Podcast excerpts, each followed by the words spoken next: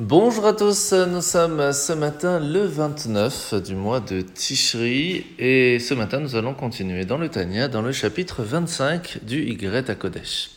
Alors jusque-là, l'Admorazaken nous a parlé ce que le Baal Shem Tov avait expliqué, que lorsque l'on parle de Emouna, de foi, de confiance à ce que Dieu fait tout ce qui se passe dans le monde, que rien n'est au hasard, même dans un cas où une personne, juive ou non juive, viendrait nous embêter pendant notre prière, il faut savoir que cela vient aussi de Dieu.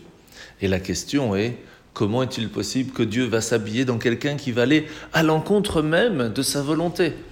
Et la réponse, elle est pour nous aider à nous concentrer encore plus, pour nous aider à avancer. Ce qui nous amène donc à comprendre que rien n'est au hasard. Aujourd'hui, l'Anmorazaken nous ramène quand même un détail très important. Ce n'est pas parce que la Shrina, Dieu, entre guillemets, sa lumière, sa force et son envie va être euh, emprisonné dans quelque chose qui va être contraire à lui que cela veut dire que Dieu va changer, va évoluer, pas du tout. C'est simplement une petite parcelle de lumière qui va aller là-bas.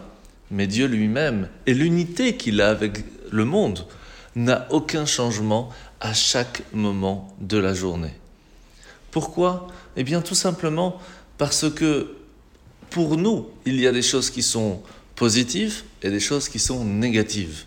Par contre, pour Dieu, le négatif est fait pour nous faire évoluer. C'est en soi quelque chose de positif. Mais lorsque Mashiach arrivera, nous n'aurons plus besoin d'être testés, de tomber pour mieux remonter. Ce sera un monde de lumière et c'est ce qu'on attend avec Mashiach. Alors la mitzvah de ce matin, c'est la mitzvah négative numéro 202, 203 et 204. Le fait qu'un nazir, quelqu'un qui prend sur lui de consacrer sa vie à Dieu, ou alors pour un moment précis, pendant un mois ou un an, eh bien ne pourra pas boire de vin, ne pourra pas même manger des raisins secs ou des raisins, tout ce qui vient de la vigne, ne pourra pas se couper les cheveux, ne peut, se doit d'être le plus pur possible, et c'est vraiment la mitzvah du nazir. Alors la paracha de la semaine, nous sommes parachat Noach, où pendant 40 jours, 40 nuits, le déluge va s'abattre. Pendant plus d'un an, ils vont rester euh, dans l'arche. Et ce qui est intéressant, c'est que Noach, pendant toute cette année-là, il va devoir s'occuper de tous les animaux. Il faut savoir que ce n'était pas du tout de tout repos. Parce que même le lion, qu'une fois, à un certain moment, Noach va lui donner à manger un peu en retard, eh bien, va lui donner un coup et il va en avoir mal et même boiter jusqu'à la fin de sa vie. Et c'est pour cela que l'on doit apprendre de ce Messirut Nefesh, de ce don de soi qu'il a fait pour des animaux.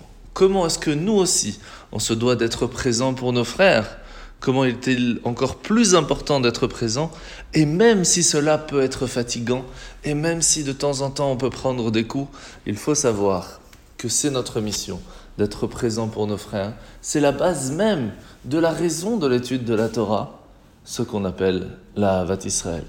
Bonne journée à tous et à demain.